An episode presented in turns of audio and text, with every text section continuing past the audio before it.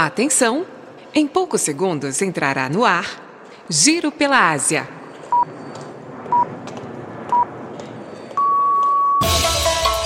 Agora, no ar, Giro pela Ásia. O seu programa de notícias aqui na internet. Na apresentação, diretamente de Tóquio, Everton Tobassi. Essa semana, o Japão viu sua moeda desvalorizar a um valor que não se via há mais de 30 anos. Chegou na casa dos 150 ienes em relação ao dólar americano. A inflação alta também vem assustando os japoneses. O primeiro-ministro Fumio Kishida apelou para as empresas aumentarem os salários, mas a questão só vai ser resolvida mesmo no ano que vem. Eu sou Everton Tobassi e nas redes sociais você acompanha diariamente um minuto de notícias. Já neste podcast, eu faço um resumo das notícias mais relevantes da semana. No episódio de hoje do Giro pela Ásia, você confere os destaques da terceira semana de outubro.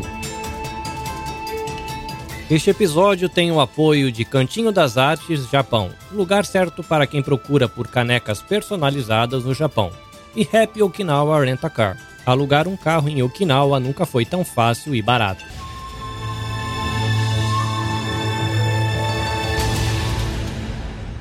O índice de preços ao consumidor do Japão acelerou para uma nova alta de 3% em setembro, o maior nível em oito anos, desafiando a determinação do Banco Central de manter a postura política ultra frouxa, enquanto a queda do iene continua a influenciar no aumento dos custos de importação.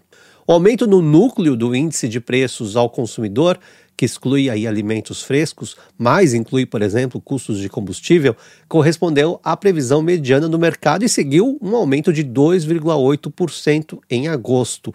Ficou acima da meta de 2% do Banco Central pelo sexto mês consecutivo e foi o ritmo mais rápido de ganho desde setembro de 2014. Além disso, o iene ultrapassou a barreira dos 150 é, ienes por dólar na quinta-feira, dia 20, pela primeira vez desde 1990, desafiando então as repetidas ameaças de intervenção das autoridades japonesas para lidar com a volatilidade excessiva no mercado de câmbio. O ministro das Finanças do Japão, Shunichi Suzuki, prometeu tomar medidas apropriadas contra a volatilidade excessiva do mercado de câmbio. E analistas econômicos dizem que, se o iene continuar a cair, as autoridades não terão outra saída a não ser intervir. E o Banco Central não quer recorrer a aumentos nas taxas de juros que poderiam atrapalhar a frágil recuperação do Japão. A gente não pode se esquecer que o país vem sofrendo com a, a economia em baixa há muito tempo. É, desde 2008, o Japão ainda não conseguiu se recuperar totalmente. Inclusive, ele perdeu a posição de segunda maior economia do mundo para a China e hoje é considerada a terceira maior economia do mundo.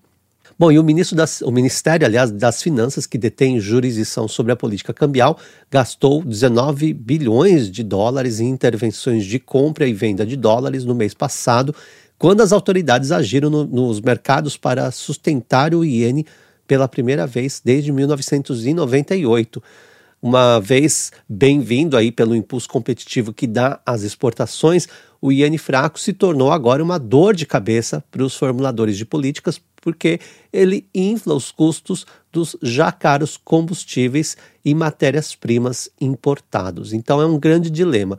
Por um lado, o Japão sempre buscou aí essa taxa de inflação de 2%, mas agora ele virou uma dor de cabeça, porque os preços continuam, na prática, né? Os preços continuam subindo, os salários estão congelados, as pessoas estão gastando menos. É, isso é, é bom para pro, os exportadores, mas é ruim para os importadores. Então vamos ver o que acontece aí uh, nas próximas semanas. E o Ministério da Saúde do Japão decidiu encurtar de 5 para 3 meses o intervalo entre uma dose e outra da vacina contra coronavírus pois as autoridades temem aí surtos simultâneos de Covid-19 e influenza neste inverno. A medida já entrou em vigor na sexta-feira, dia 21, e valerá para a terceira e subsequentes doses das vacinas fabricadas pelas farmacêuticas Pfizer e Moderna. O painel de saúde do governo ele determinou que um intervalo mínimo de três meses não representam um problema diante dos dados de ensaios clínicos que confirmam a eficácia e a segurança dos imunizantes.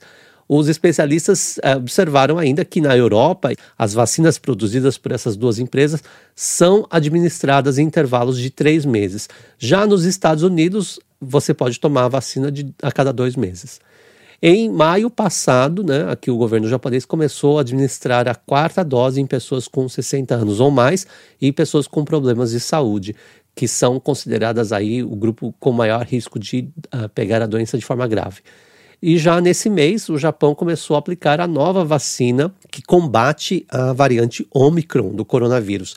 Então, qualquer pessoa com mais de 12 anos pode tomar o imunizante em hospitais, em clínicas e centros de vacinação desde que seja a terceira ou a quarta dose. E o governo disse que vai disponibilizar aí mais de um milhão de doses diariamente de outubro a novembro para se preparar para uma possível oitava onda de infecções. Se a gente pegar o histórico nesses três últimos anos, sempre no verão e no inverno, a gente vê um pico de é, casos.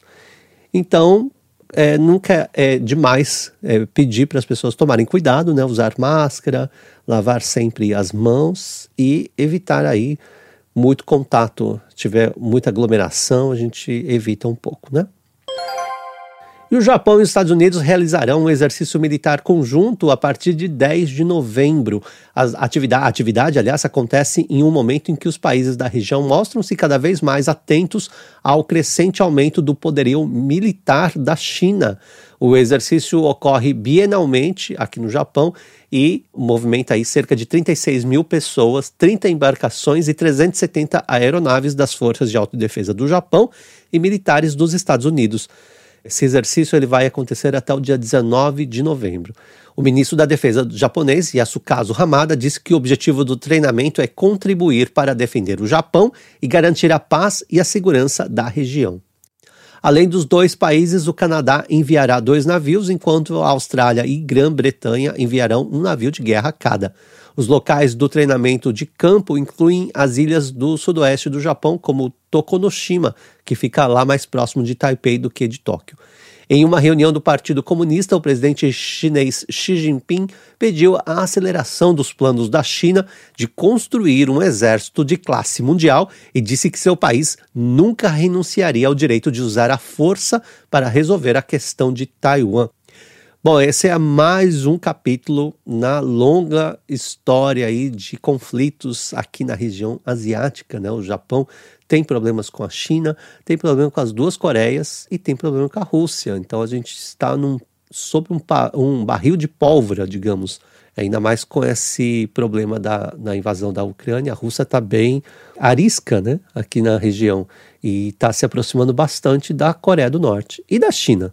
Bom, vamos ver o que acontece eh, nas próximas semanas. Né? Nessas últimas semanas, a gente teve ainda um treinamento conjunto dos Estados Unidos e da Coreia do Sul, que resultou aí numa série de lançamentos de mísseis por parte da Coreia do Norte. Então as coisas vão ficando um pouco mais complicadas aqui na região asiática.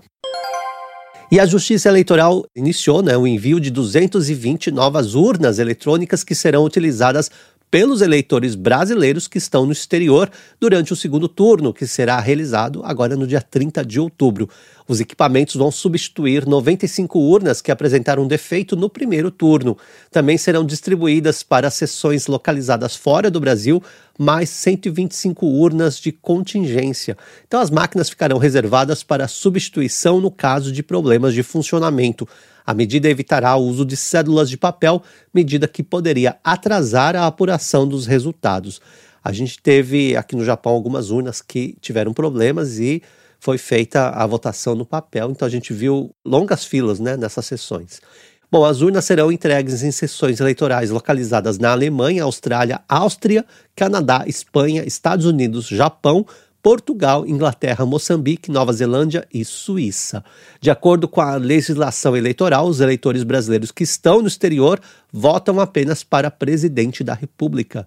Nas eleições de 2022, mais de 697 mil pessoas estão aptas a votar no exterior, né? número que representa um aumento de 39,21% em relação a 2018. A votação ocorre em 100 países. Cerca de 990 urnas eletrônicas já foram enviadas às sessões eleitorais.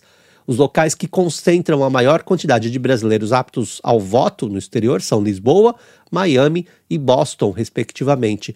E os países com maior número de eleitores brasileiros são Estados Unidos, Japão e Portugal. Você está ouvindo Giro pela Ásia com Everton Tobassi. E Tóquio deu início à campanha de viagens com desconto do governo do Japão na quinta-feira, dia 20, nove dias depois do resto do país. O objetivo da campanha é impulsionar as viagens domésticas. Através do programa, os viajantes podem obter descontos de até 8 mil ienes em hotéis por pernoite, incluindo aí transporte público.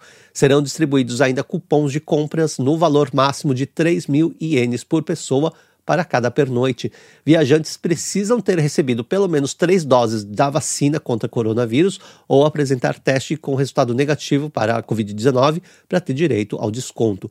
Moradores de Tóquio também podem desfrutar do programa de subsídios da capital japonesa em conjunto com a campanha nacional. Caso ambos sejam utilizados, pessoas com 19 anos ou mais terão direito a um desconto de até 16 mil ienes. Olha, é bastante, hein? O programa tem duração até dia 20 de dezembro, mas o governo metropolitano de Tóquio diz que pode acabar se a verba chegar ao fim. Então é uma forma aí de aproveitar. Eu acho que você precisa comprar pacotes através de agências autorizadas, né? Mas vale o desconto, é um bom desconto. E o distrito de Shibuya, em Tóquio, mais uma vez vai proibir o consumo de bebidas alcoólicas nas ruas próximas à movimentada estação de trem da, regi na, da região né, nas noites de Halloween. A medida será tomada como forma de prevenção aos comportamentos violentos ou inadequados que acabaram ocorrendo nos últimos anos. Bares e restaurantes foram orientados a não estimular clientes a consumirem bebidas alcoólicas. Avisos em inglês serão mostrados em placas e em um grande telão na frente da estação. Olha, no entanto, diferente dos dois últimos anos, né, por causa da pandemia, as autoridades não vão pedir para as pessoas ficarem em casa na noite de Halloween.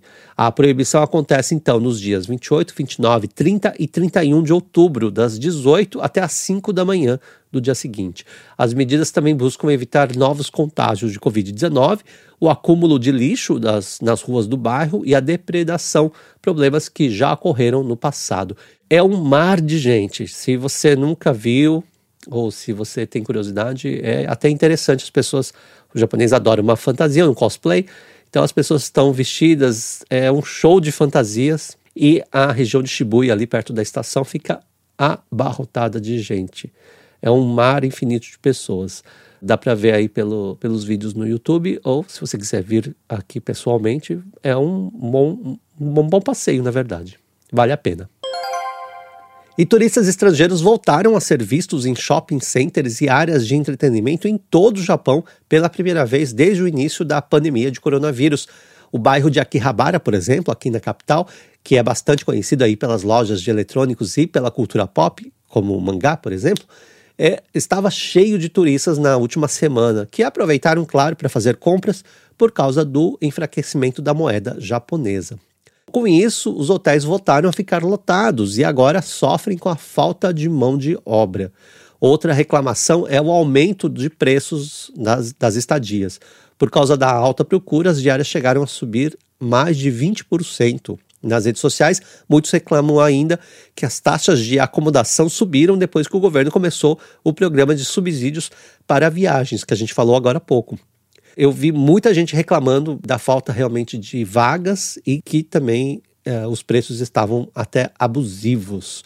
Eu fui ver para Kyoto, por exemplo, agora em novembro, que é a época do Koyo, né, da, do, das folhas de outono, e realmente os preços triplicaram, basicamente em relação ao ano passado, por exemplo.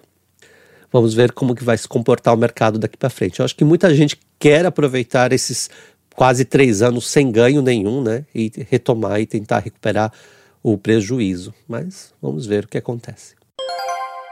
E o Focus Brasil, reconhecido como um dos eventos culturais mais relevantes dos Estados Unidos e no mundo, e que é realizado aqui no Japão desde 2011, e o Business Awards, que premia o sucesso empresarial e o empreendedorismo brasileiro no exterior, serão realizados em novembro, com uma programação que começa no dia 1 e vai até o dia 5.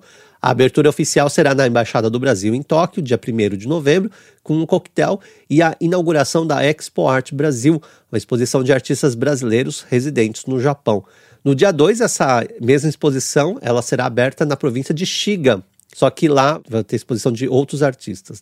Já no dia 5 será realizado um painel de palestras com o tema De Olho no Futuro, com convidados que abordarão temas como educação, profissionalismo e exemplos de sucesso.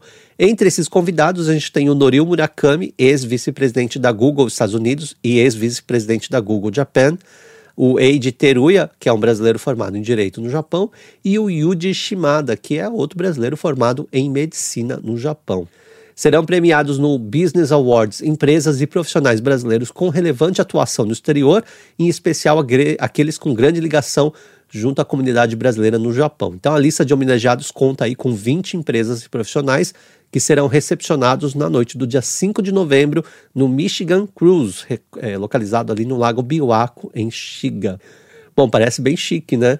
Aliás, para quem não conhece o Lago Biwako, fica aí a dica de passeio. É um lugar muito bonito. Estive recentemente em Omihatman, mas já conhecia Nagahama. E eu sei que muitos brasileiros aproveitam uh, o verão para fazer churrasco na beira do lago. Conheço outros brasileiros aí que já deram uma volta aí de bicicleta. É o maior lago do Japão e é muito grande. Parece até mar, na verdade. Estava ventando muito nesse dia, então dava para ver muita gente praticando windsurf ou kitesurf. Fica aí a dica. Agora no outono deve ser maravilhoso, porque a volta toda tem montanhas, eh, então as árvores ficam mudam de cor, né? Deve ser um passeio maravilhoso.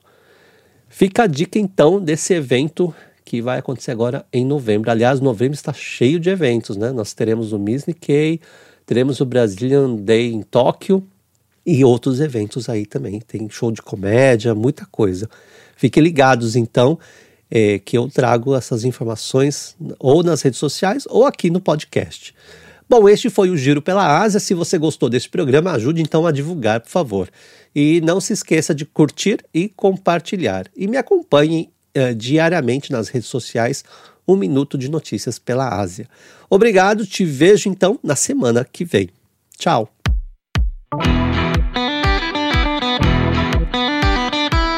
Para continuar produzindo conteúdo gratuito e de qualidade, apoie o nosso projeto curtindo, compartilhando e deixando comentários nas nossas redes sociais.